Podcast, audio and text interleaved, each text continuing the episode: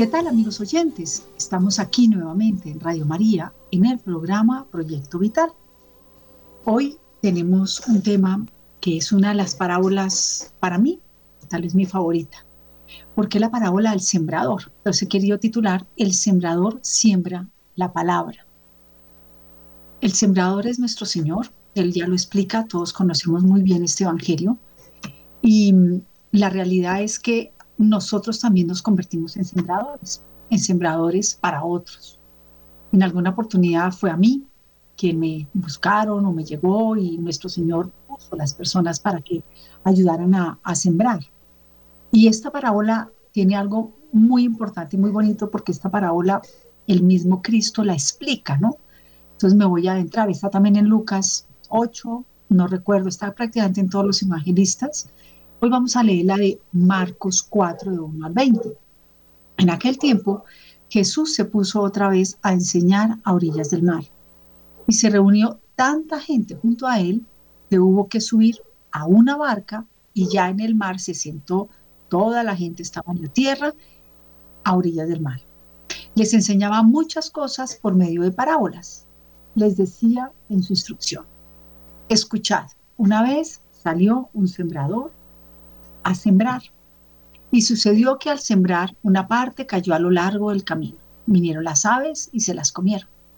Otra parte cayó en terreno pedregoso, donde no tenía mucha tierra, y brotó enseguida, pero como no tenía hondura de la tierra, cuando salió el sol se agotó y por no tener raíz se secó. Otra parte cayó entre abrojos. Crecieron los abrojos y la ahogaron, y no dio fruto. Otra parte cayó en tierra buena y creciendo y desarrollándose dieron fruto. Unos produjeron 30, otros 60 y otros 100. Y decía, quien tenga oídos para oír, que oiga.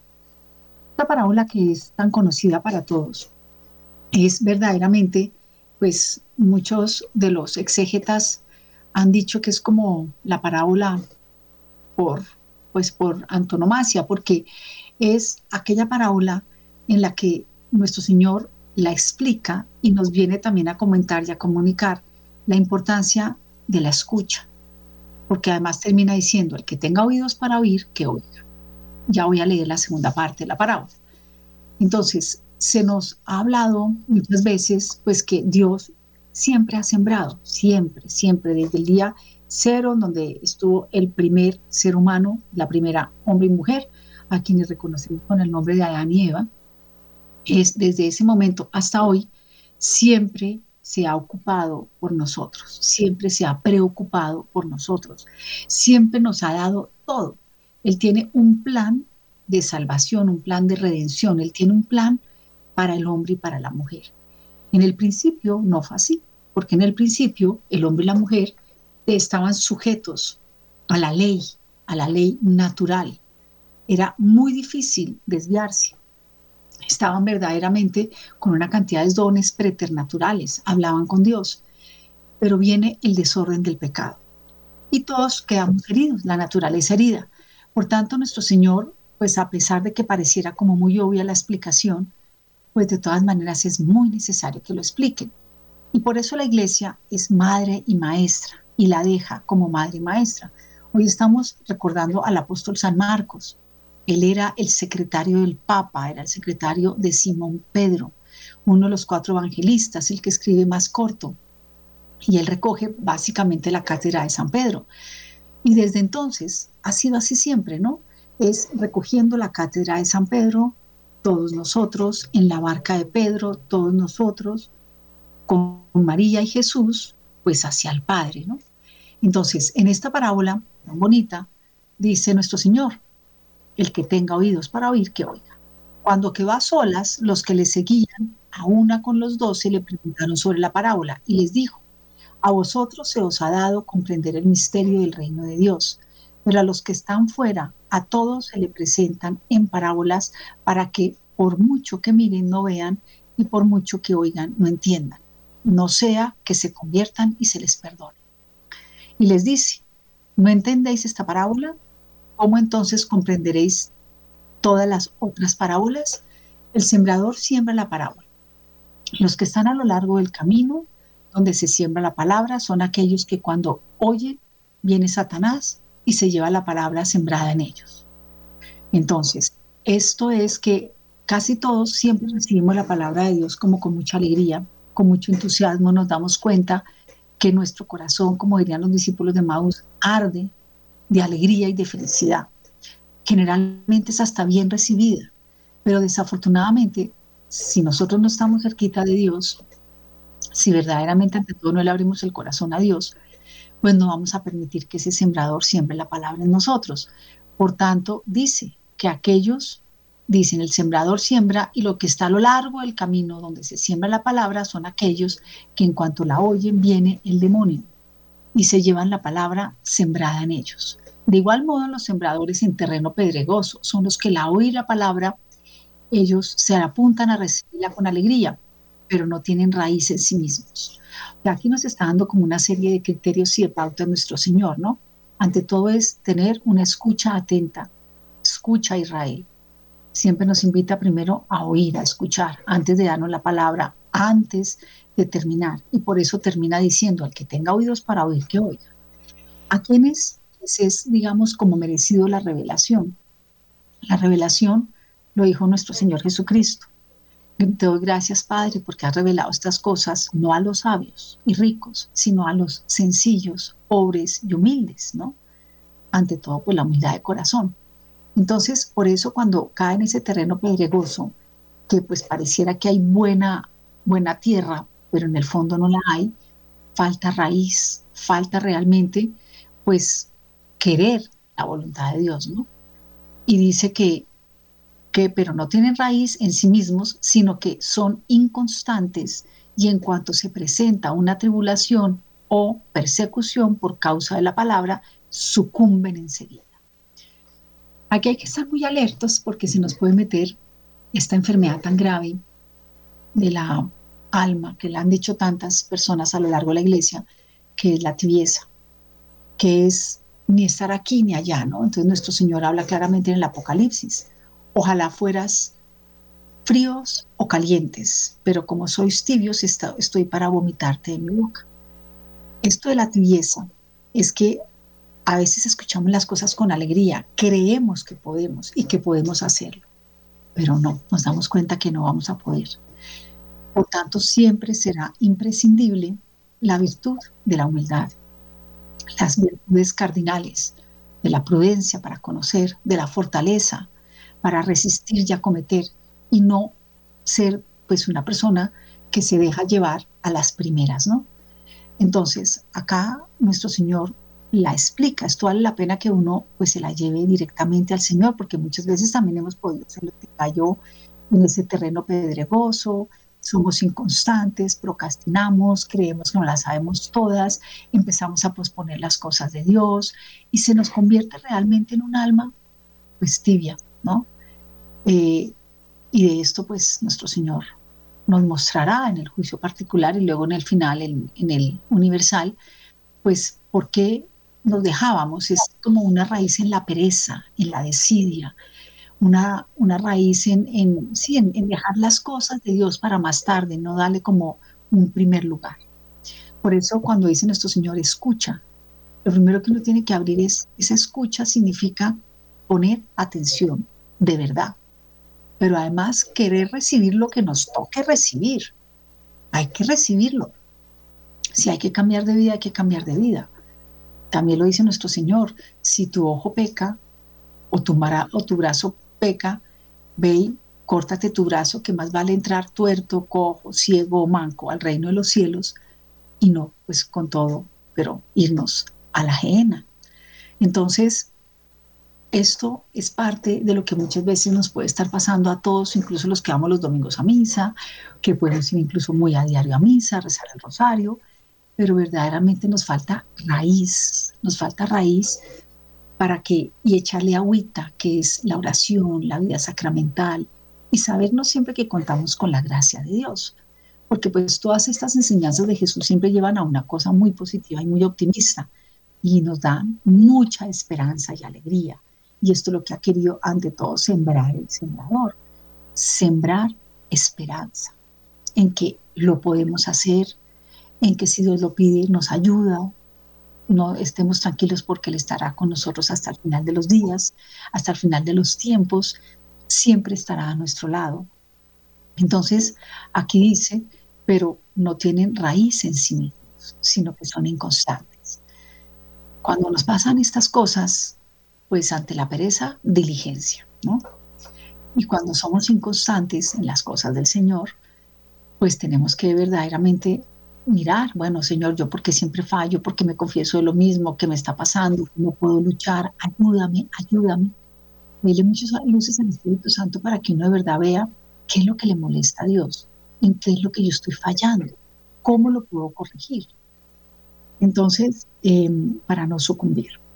Y dice, y otros son los sembradores, los sembrados, perdón, entre los abrojos, son los que han oído la palabra pero las persecuciones del mundo, la seducción de las riquezas y las demás concupiscencias les invaden y ahogan la palabra y quedan sin fruto. Bueno, ya hemos hablado bastante de este tema y nuestro Señor es muy puntual, ¿no? O sea, es preocuparnos por el mundo y es difícil no hacerlo. Es difícil no hacerlo porque obviamente nos tenemos que preocupar y ocupar del trabajo, de tener el sustento, de sacar a los hijos adelante, del trabajo adelante, cumplirle al jefe, si es el jefe, pues ser buenos jefes, o sea, siempre tenemos muchas cosas. Hoy en día se habla de finales del siglo XX que uno tiene que hacer como una, una sopesar entre lo urgente y lo importante. Muchas veces hacemos lo urgente y no hacemos lo importante. Entonces es como pedir en la oración cómo me tengo que comportar ese día a día dentro de mis roles, mis obligaciones y mis deberes. Y dentro de mis roles, obligaciones y deberes está el ser cristiana, que transversalmente tiene que realmente empapar todo, empapar todo. Entonces dice que esos abrojos es que sí escuchamos la palabra de Dios, pero de verdad le ponemos más énfasis a las preocupaciones del mundo, a, la avaricia, a seducirnos de la riqueza. Entonces estamos en un mundo completamente eh, consumista, consumidor, entonces tenemos que tener los últimos teléfonos, estar cambiando. Eso nos exige una exigencia económica altísima, quizás más trabajo, quizás eso implica incluso descuidar hasta la propia familia, los propios deberes familiares, sociales, también los deberes de, con los amigos, con la, con la misma ciudadanía, ¿no? Entonces, eh, estas demás concupiscencias ahogan la palabra de Dios, porque no está nuestro corazón ahí puesto ni nuestra escucha está atenta a lo que dice el Señor. Y por último dice que hay unos sembradores en tierra buena, que son aquellos que oyen la palabra, la acogen y dan fruto. Unos el 30, otros el 60 y otros el, el, el 100. Bueno, lo importante es que cada católico comience y recomience. A San José María le encantaba siempre hablar de esto, ¿no? Que decía, lo nuestro es comenzar y recomenzar. Ahora comienzo hoy y ahora. Hacer un corto examen, decir, bueno, a hoy no he hecho tanto, ¿cómo puedo cambiar? Y cómo de verdad poner cosas muy puntuales. Por eso se nos recomienda almas que nos guíen, almas que, que nos guíen a nosotros y nosotros también, si estamos en las condiciones, guiar a otras almas y tener una dirección espiritual sólida también con un sacerdote. Bueno, el tema del día de hoy es el sembrador siembra la palabra. Ustedes, queridos oyentes, pues tienen siempre muchas cosas importantes y interesantes y necesarias que contarnos. Y cuando estamos al aire siempre procuramos que estos programas estén abiertos para ustedes. Entonces, ¿cómo se pueden comunicar con nosotros? Al teléfono 319-765-0646, a sus teléfonos fijos, desde sus teléfonos fijos el 61-746-0091, para que participen aquí en el programa acerca del tema del día de hoy, que es el sembrador siembra la palabra. Vamos a ir a un pequeño corto de música. En momentos regresamos.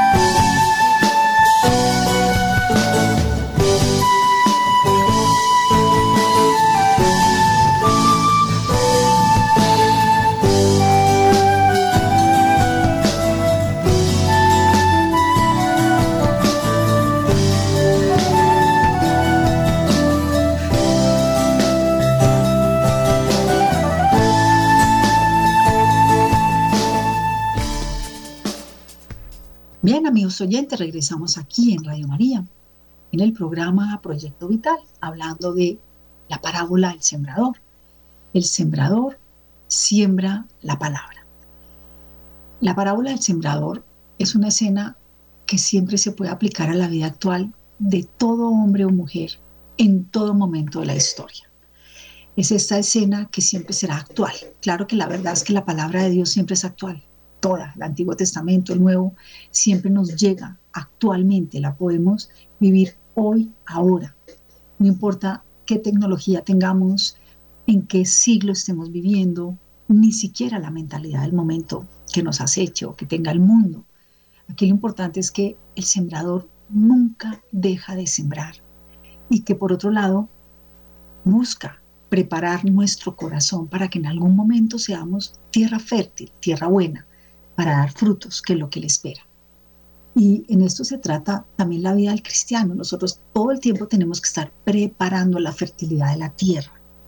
Para preparar la fertilidad de la tierra, pues ante todo está la vida, la gracia.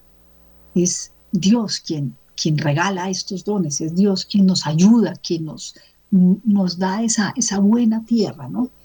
Pero a lo largo de la vida, ¿qué pasa? Pues que, hombre, somos flojos, nos cansamos, eh, nos separamos, nos apartamos, nos dejamos llevar por todas las cosas del mundo, por la concupiscencia, por el que dirán, por el, la presión de grupo. Bueno, esto lo padecemos todos los hombres y mujeres de todos los tiempos, más que tenemos la inclinación del pecado original a, a hacer el mal. Pero también tenemos una naturaleza que está herida, pero no está totalmente perdida ni caída y que somos capaces a través de la razón de llegar al bien y a la verdad. Y esto es lo que nuestro Señor está buscando, ¿no? O sea, cuando una persona se convierte después de, que uno dice, bueno, estaba tan apartada, tan apartada de Dios, hay unas conversiones bellísimas, maravillosas, y vuelve a Dios, pues, hombre, ya Dios le estaba preparando ese abono de la buena tierra, y eso es lo que uno tiene que pedir pedir por las personas que tenemos cerca. Cuando uno pide la conversión, de alguna forma lo que le está pidiendo a Dios es, Señor, prepara su corazón, su inteligencia, su voluntad, para que seamos esas tierras fértiles y buenas. Entonces, Jesús es un sembrador que no para de sembrar y que es justo y sabe cuándo pedir, sabe cuándo siembra y cuándo recoge, cuándo pide. Y tiene un hambre grandísima de habitar en nosotros, tiene un hambre muy grande que le demos la respuesta, como hicieron los apóstoles. Y miramos al Papa, al primer Papa, al primer Pedro, Simón Pedro, el Cefas, la primera piedra, pues lo acompañó bellamente durante su vida pública. Vivieron unos momentos buenísimos, maravillosos. Lo, le tenía una, una predilección grande. Cuando dicen, ¿quiénes dicen ustedes que soy yo? Él dice, tú eres el Hijo de Dios el Mesías y le dice, pues que bienaventurado Pedro, porque esto no te lo ha dicho la carne, sino el Espíritu en mi cielo y se da cuenta que esa obra trinitaria era para elegirlo a él y desde entonces se utiliza mucho, sobre todo pues en la vida religiosa, como cambiarse el nombre, ¿no? Entonces la, la misión es que sea la piedra, que apaciente las ovejas, que sea ese puente y no por haberlo traicionado. Le dice cuando resucita, ah, no, tú me traicionaste, ahora ponemos a Juan, que ese sí estuvo conmigo fiel en la cruz, ¿no? A cada uno nos tiene una misión y nos ha otorgado una participación en su misión. Y eso es lo único que Él espera. ¿Cuál es mi misión y mi participación en la misión de Jesús? Y esa es la respuesta que yo tengo que dar. Yo no me tengo por qué pensar a decir, ay, yo como mujer ya a mí no me dejaron ser cura, qué pesar, yo ya estaría lista para ser obispa. Pues no, o sea, cada uno tiene una misión dentro de la voluntad de Dios. En estos días veíamos esa parte tan bonita que dice tu madre y tus hermanos te esperan. Y él dice, bueno, ¿y quiénes son mi madre y mis hermanos? Son quienes escuchan la palabra de Dios y la siguen. Me están diciendo que tenemos una llamada. Gracias, Luis Fer. Radio María, ¿con quién hablamos? Buenas tardes, hablan con Ricardo. Oh, Ricardo, otra vez tú, ¿cómo has estado? Bien, pero no como tú, que eres un ángel de Dios. No, Ricardito, eso es lo que uno sabe. Aquí en la lucha para tener la, tierra bonadita, a ver si escuchamos la palabra de Dios y la seguimos. Cuéntanos qué nos quieres decir, por favor. La tierra tuya es el 100% igual que la tierra de mi Santa Madre. Bueno, pues esperemos, esperemos, vamos a ver qué va a pasar de la vida, eso no lo sabemos bien, ahí sí que solo Dios lo sabe. Bueno, ¿qué nos quieres decir hoy? Me alegra por tu Santa Madre. me voy a coger a ella. Una santa, eh, de lo mejor que dijiste me, fue que la palabra de Dios está hecha para ser escuchada en todas las épocas, en todos los años, en todos los siglos. Eso es algo muy hermoso. Sí. Y tristemente la gente eh, salió el sembrador a sembrar. ¿Quién es el sembrador? Jesús. Pero hoy en día siembran truenos y se cosechan tempestades. Por ejemplo, Hezbollah lanza 5.000 misiles. ¿Para qué? Para que hayan cantidades de cementerios llenos. Por ejemplo, Rusia se quiere tomar a Croacia para robarse el petróleo y los impuestos. Eso se llama sembrar truenos.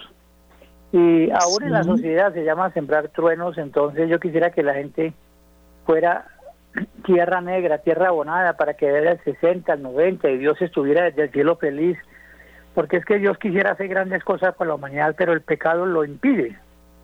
Así es. Bien dice, el salmo, bien dice el Salmo, si yo si en mi corazón doy cabida al pecado, Dios no escucha mi oración. Entonces, el cáncer más grande que tiene la sociedad es el pecado y eso hace que no seamos tierra buena para recibir la semilla de Jesucristo divino. eso es lo que tenía que decirte y deseo que mi Dios te proteja todos los días, ¿oyes? Igualmente, igualmente, Ricardo, muchísimas gracias por esa intervención. Sí, realmente hoy estamos en un mundo que lo podemos ver y analizar, en que sí, nos estamos dejando más bien llenar de abrojos, somos esa tierra que está toda pedregosa y que nos falta verdaderamente pues permitirle al Señor que obre y actúe, ¿no? No sin eso quiere decir que pues que no velemos por una sana convivencia, pero con una sana justicia y cuando hay que hacer justicia hay que hacer justicia y realmente pues lo que tenemos nosotros también que sembrar pues son estas maravillosísimas bienaventuranzas y las eh, obras de misericordia, ¿no? Porque lo que Dios quiere es que, bueno, desde el punto de vista espiritual, pues dar buen consejo al que lo necesita para que cambie de vida, pedirlo al Espíritu Santo. En primer lugar, escuchar el consejo del Espíritu Santo para nosotros, em, corregir al que yerra, enseñar al que no sabe, eh, rezar por vivos y difuntos. Son obligaciones de, lo que son las obras de misericordia, ¿no? Eh, una muy complicadita y es pedir esa paciencia que necesitamos todos para soportar y llevar con paciencia los defectos del prójimo. Eh, también pues sabemos por la psicología y por otros estudios de la sociología y demás que, y de la misma antropología filosófica que pues nosotros no somos omnipotentes, somos personas limitadas, somos personas que, que bueno, que no, no, podemos gobernar todo y nos tenemos a veces que declarar realmente impotentes. Y frente a esto, pues lo que hay que hacer a veces es también de pronto tomar una distancia, porque pues ahí no podemos sembrar, ahí por el contrario somos fuego y unimos fuego con fuego. Entonces, pues no deberíamos de hacer estas cosas, ¿no? Porque esta verdadera convivencia y conciliación nos falta tomar en serio que hay varios enemigos del alma. Uno, nuestras propias miserias y pecados, las debilidades que cada uno ha dejado forjar en su vida, en su alma. Otro, eh, pues está el mundo, como es hoy en día, que arrastra en contravía muchas de las cosas de lo que nuestro Señor precisamente nos quiso venir a sembrar en el mundo pues que son los mandamientos, la ley eterna, la ley divina, sembrada en todos los corazones en la ley natural que cada uno tiene. El mundo, el demonio y la carne, lo que enseña la Santa Madre Iglesia, ¿no? Entonces las, las concupiscencias del mundo, como bien lo, lo enseña nuestro Señor ahí en la parábola, que estas pues concupiscencias verdaderamente no permiten que, que veamos con claridad el pecado, como lo acaba de decir Ricardo, pues enseguece, el pecado verdaderamente enseguece. Entonces, si uno busca la gracia a través de los sacramentos, confesándose, dando la palabra de Dios, luchando por ponerla en práctica, eh, dando gracias de todo lo bueno que podemos hacer, lograr gracias a Él. Al mismo tiempo, pues pedir perdón por lo que realmente no nos acerca al Señor o nos ha alejado o hemos alejar a otros. Entonces, pues no permitir que nos, que nos ahoguemos, ¿no? Porque finalmente, pues el Espíritu eh, de pobreza y, de, desprendimiento, de ser humildes y sencillos para que se nos revele el reino de Dios, pues evitará que nos ahoguemos en ese camino. lo único a lo que no puede atacar el demonio es a un alma humilde. Por eso jamás siquiera tuvo asomo cerca a la Santísima Virgen María. nunca, hasta atentó a nuestro Señor Jesucristo, muy osadamente el diablo, pero a ella no. Entonces esto es algo que también tenemos que empezar a, vivir y a pedir y decirle, Señor, hazme muy humilde, porque si yo no tengo nada, pues el demonio de, qué se coge, ¿no? No, no puede. Pero si tengo, carambas. sí que como se dice, ¿no? Que el que nada debe, nada teme, pero si debemos, pues tememos, por supuesto. Entonces, eh, nadie puede servir a dos señores, nadie. Tenemos la obligación moral grave de elegir y tenemos que elegir a Dios. El día que no lo elegimos, pues nos damos cuenta que salimos mal. Pedir perdón y volver a comenzar, comenzar y recomenzar, porque bueno, no podemos estar como flagelándonos muertos del, de, o sea, ya, si Dios nos perdonó en la, en la, confesión, estamos perdonados. Salir a enmendar, salir a, salir, a, seguir adelante. Entonces, miremos, em, el Catecismo de la Iglesia Católica dice que un cristiano debe querer meditar regularmente. Si no se parece a las tres primeras clases de terreno de la parábola del sembrador, tiene, o sea, hay que meditar eso, en dónde estoy yo pedregoso, en dónde fue en el camino, en dónde me permito que se me vayan las cosas por la concupiscencia de la carne, el mundo, el demonio, la carne. Pero dice, pero un método no es más que un guía. Lo importante es avanzar con el Espíritu Santo por el único camino de la oración, Cristo Jesús. Pueden retomarlo en el Catecismo de la Iglesia Católica en el punto 2707 o 2007. Entonces, Benedicto XVI decía, arrojar la semilla es un gesto de confianza y de esperanza. es algo muy bonito, nuestro Señor la arroja a todos. Y uno dice, ¿por qué a mí? Y a mí, ¿por qué me tocó esto? ¿no? Y yo, ¿por qué? O sea, la verdad es que no tenemos nada más especial que los demás.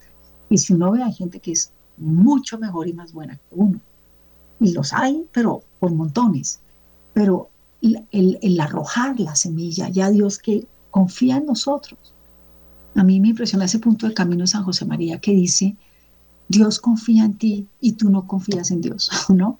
Entonces dice Benedicto, arrojar la semilla es un gesto de confianza y de esperanza.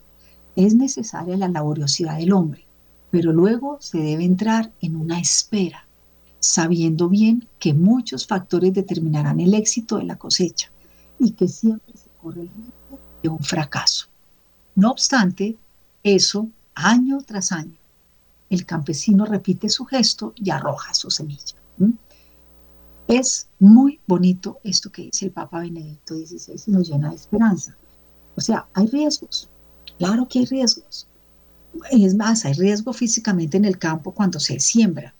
Siempre nuestro Señor ha puesto el reino de Dios y especialmente la figura de la iglesia como madre y maestra que es en el sembrador, el cultivo, el pastor, ¿no? Las cosas que son de la vida ordinaria, que son obvias. ¿Cuántas cosechas? Pues ahora estamos en verano, pues permita Dios si no se dañen, ¿no? Pero, pero el sembrador sale con fe y esperanza, siembra la semilla, hace su trabajo y espera el fruto. Si es buena tierra, pues va a recoger el 100. Si es tierra no tan buena, el 60, y si es medio medio, el 30, pero da fruto. Pero lo importante aquí es que nosotros nos dejamos, nos dejemos como pulir, ¿no? Enseñaba también San José María que un alma en la dirección espiritual, en la iglesia, debe ser como un barro en las manos del alfarero.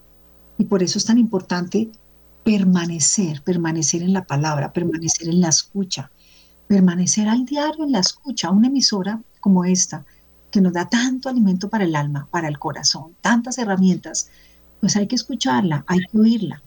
Y sus enseñanzas son las enseñanzas de nuestra Madre, la Santa Madre Iglesia, y son las que nos llevan a que nuestra tierra sea cada día mejor. Hay formas, entre otras, de fertilizar la tierra.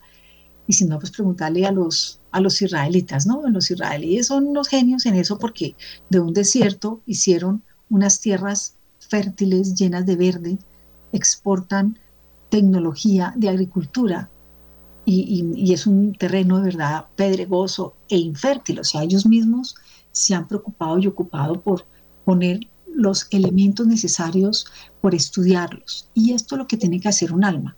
Un alma debe mirar, bueno, yo, en, ese, para eso es el examen de conciencia, bueno, ¿cuáles son los elementos necesarios para que mi corazón, mi inteligencia y mi voluntad, dadas por Dios para mí, para mi bien, para la salvación de mi alma, ¿qué estoy haciendo con esas potencias del alma? ¿Qué estoy haciendo yo con mi vida? ¿Cuál es el sentido de mi vida?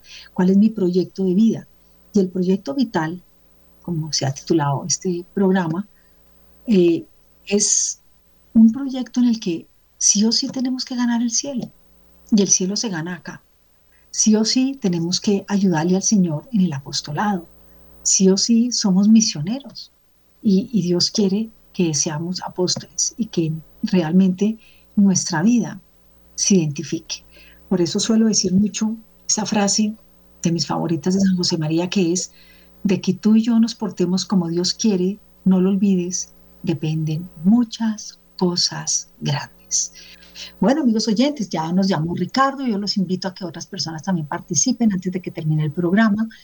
El tema del día de hoy, el sembrador siembra la palabra.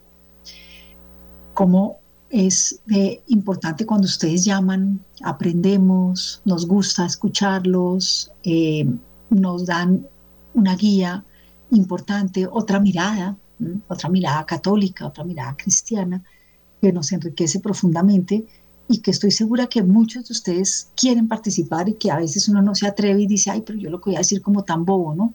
No, aquí no hay nada que sea tonto todo lo que venga del Espíritu Santo y venga de los buenos corazones de ustedes y que nos quieran ayudar, con seguridad que nos van a ayudar muchísimo. Entonces, desde sus celulares se pueden comunicar con nosotros en el 319-765-0646 o desde, sus teléfonos fijos 61-746-0091, aquí en el programa de Radio María, Proyecto Vital, con el tema del día de hoy, el sembrador siembra la palabra.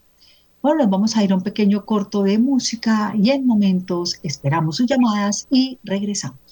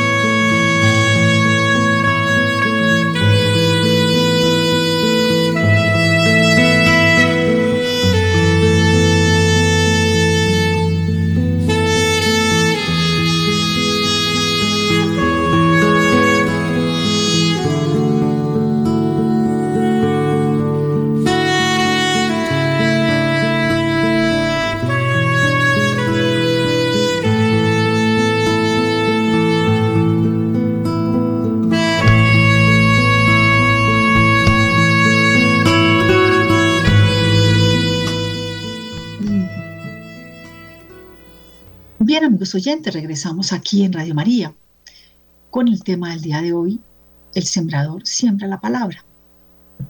Miremos cómo nosotros tenemos que cultivar la tierra del corazón de cada uno, pero a la vez también cultivar la tierra del corazón de muchos, ¿no?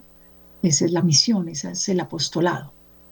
Y hoy quisiera hablar de alguien que hizo eso muchísimo, porque se celebra todos los 24 de enero, y es nuestro queridísimo doctor de la iglesia San Francisco de Sales. Es un santo que hablaba que los pañales también santifican, habló de la vida ordinaria, del cuidado de, pues sí, de que en, en el matrimonio y en la vida laica también había santos, porque recordemos que él es un santo, ya les digo cuándo fue que nació, nace en, bueno, en el siglo XVII es un santo del siglo XVII y em, nace en Lyon, Francia, decide pues finalmente ser sacerdote y es un santo que se distinguía por la amabilidad, también es conocido como el santo de la amabilidad, porque tenía un carácter muy fuerte y un genio muy fuerte. Y, y él hasta se mordía la lengua para no herir a otra persona con su carácter. Eh, este carácter pues también ha hecho, lo hizo gran santo, por supuesto, y decir las cosas y mandar y gobernar. eh, es considerado el patrono de los escritores, de los periodistas. Y como cuidó durante 17 años a un sordomudo, también es patrono de los sordomudos. Entonces, eh, este santo patrón escribió muchos libros y folletos y, realmente ayudó a impactar en muchas vidas. Eh, es un santo teólogo, exégeta, y se distinguía eh, por enseñar a vivir con sencillez y con mucho amor a Dios, ¿no? Como buen sabio, buen santo, en la sencillez, en la serenidad, en la tranquilidad, de una vida muy, muchos sacrificios ofrecidos a Dios, pues como todos los santos y santas y beatos y beatas, ya que gozan hoy en día en el cielo, y estaba cerca de Dios 24/7. Su vida de oración fue muy profunda y esto era lo más importante en San Francisco, ese trato personal con el Señor. Y esto nos enseña lo que es que nuestro Señor siembra en un corazón, en una tierra muy fértil, que da el 100%. 100% prácticamente, esto es algo que pensaría, no, no espero estar diciendo nada malo, que son todos los que ya la iglesia ha proclamado santos, santas, beatas, que podemos mirar sus vidas. O sea, a la hora de la verdad dieron el 100% desde sí mismas y, y fueron estos apóstoles que además nos encienden el alma, sus escritos, que nos ayudan verdaderamente a acercarnos más fervorosos, con más piedad, a reconocer la grandeza de Dios, la limitación nuestra, la grandeza de, Dios y su riqueza, nuestra pobreza y nuestra miseria, y cómo pues ese trato continuo con Dios es el que lo lleva a pues a este grado de perfección de santidad al que todos estamos invitados, cada uno dentro de lo que nuestro Señor le pide a cada quien. Los santos del día son una luz que alumbra nuestro caminar, dicen en Radio María cuando anuncian algún santo del día, una luz que alumbra nuestro caminar. Es, son antorchas encendidas aquí en la tierra, con todas las dificultades que nosotros tuvimos. Muchos estaban en terrenos muy pedregosos, otros incluso abandonaron un tiempo su vida de oración y volvieron otra vez al redil. O sea, hay de todo, de todo es de todo, pero esto es para darnos cuenta de que sí se puede. Esto es para darnos cuenta que si hacemos lo que hace la vida de un santo, en la sencillez, siendo plenamente honestos, siendo verdaderamente sinceros, siendo personas que, que reconozcamos nuestras faltas y que también nos dejemos ayudar, ¿no? Porque a veces nosotros no las vamos a ver, las van a ver otros. Y esos otros son los que nos van a corregir al que hierra, los que nos van a dar buen consejo al que lo necesita es de los otros hacia nosotros, no solamente de nosotros hacia los otros, sino de los otros hacia nosotros y cómo recibir toda esa riqueza en el apostolado que hay. La iglesia está llena de instituciones católicas maravillosas, de vidas consagradas espléndidas, de organizaciones religiosas, de vida ordinaria. Hay de todo en la iglesia, pero todo es riqueza, todo suma todo nos ayuda. Eh, hay personas que uno va como eligiendo los santos, ¿no? Uno va como destacando, entonces uno dice, bueno, San Juan Evangelista vivió tantos años con la Virgen después, él fue el que la consoló cuando, pues cuando muere nuestro Señor. Mirad que no hay dolor comparado a mi dolor, una espada traspasará tu alma. El dolor a la Virgen fue tremendo. ¿Y quién fue su pañito de lágrimas? San Juan Evangelista. Luego pues ya se encarga plenamente siempre de la Virgen. Desde ese mismo momento el apóstol la tomó en su casa.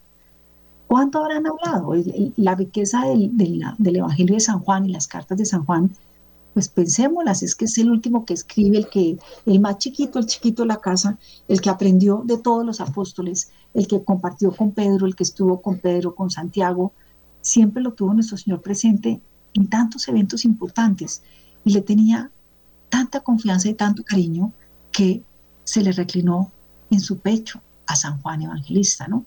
Entonces, pues miremos cómo puede nuestro Señor más bien de pronto que sea en el pecho nuestro, que se recueste, que busque nuestro corazón, que seamos como esa casa de Betania donde se sentía gusto, donde Lázaro, Marta y María, esa, esa persona que puede descansar en uno, que puede llorar en uno, que puede decir, mira cómo está el mundo, mira cómo, cómo pues, cuánto ofenden, a su corazón inmaculado, al corazón inmaculado de su mamá, sea, es que de verdad nuestro Señor se le ha herido muchísimo, ¿no? Ya está lo suficientemente herido, han dicho muchos santos. Entonces, mirar esa vida de santos en donde está esa tierra verdaderamente fértil, que sí dieron el 100%, ¿no? Y algunos de los santos quizás dieron el 30, otros el 60, otros el 100, pero gozan de haberle podido servir aquí felizmente en la tierra de Dios, a pesar de todas las tribulaciones y de todo lo que tuvieron que sufrir, ¿no? Porque hay unas cosas tremendas, tremendas. Un poco celebrábamos también a Santa Inés, una niña de 13 años que es capaz de dar el martirio con tal de defender su virginidad y su castidad, lo que le hacen tan feo y tan espantoso, cómo Dios la protege cuando la ponen ante un prostíbulo, desnuda y su pelo crece y le cubre el cuerpo. O sea, es una vida de santidad increíble, su cuerpo quedó incorrupto. Entonces son tantos y tantos anticos que Dios nos pone todos los días, la Santa Madre Iglesia nos las enseña, nos las muestra como madre y maestra, para que miremos lo que es una tierra fértil, lo que auténticamente es una persona que quiere servirle al Señor, que a pesar de las dificultades la supera, ¿no? Bueno, me están diciendo que, ah, no, no sé, Luis, ¿será yo alguna otra llamada? Aquí me dice algo. Bueno, entonces eh, vamos a, volver otra vez a repetir. Creo que ya no quedan muchos minutos, tal vez ya se nos está acabando el tiempo. Ah, bueno, no, ya se nos acabó el tiempo. En primer lugar, pues le vamos a agradecer a Ricardo por su llamada, y mm, a todos los que quisieron llamar, pues gracias, ya se nos está acabando el tiempo. Y vamos a redondear un poco la idea de esta parábola, pues pidiéndole a nuestro Señor constancia, que seamos perseverantes, que seamos constantes, que una vez que ya hemos visto la luz y que le hemos dicho sí, pues que nosotros perseveremos, perseveremos, que descubramos nuestros defectos dominantes, que descubramos nuestros pecados recurrentes, para luchar y cambiarlos para el bien, que reconozcamos nuestras fortalezas y nuestros dones y talentos para entregárselos al Señor y para que trabajemos por Él, con Él y en Él, en construir el reino de Dios, ¿no? Y, y también, pues, ante todo, rezar mucho y pedirle mucho en el Santísimo, en el Sagrario, a través de la intercesión del rezo del Santo Rosario, miércoles de San José, pues qué más que este gran patriarca que junto con la Virgen pues fueron los que vieron todo el periodo de crecimiento de su hijo, con el que hablarían muchísimas cosas en la intimidad de un hogar que no las cuenta la Sagrada Escritura, pero que las sabe y que seguro él también las guardaba en su corazón, para que sean la intercesión de estos grandes santos, especialmente de la Sagrada Familia, del apóstol San Juan, hoy de San Francisco de Sales, para que a ejemplo de ellos, que también tuvieron consecuencias en, el, pues, en, las debilidades y etcétera, pudieron salir airosos y decir sí a Dios para gozar plenamente en el cielo. Le damos las gracias a Luis Fernando López, que se encuentra con nosotros haciendo consola. También a Camilo Ricaute, quien está detrás de nosotros haciendo que sea posible salir en redes sociales. A todos los benefactores de Radio María, gracias a sus aportaciones, podemos salir al aire, al Padre Germán. Y bueno, le vamos a dar muchas gracias a Dios nuestro Señor por tanta riqueza en su palabra, por seguir siendo siempre sembrador y para que nosotros ojalá seamos sembradores de paz y de alegría. Y quedamos como siempre en las manos y en el corazón de María.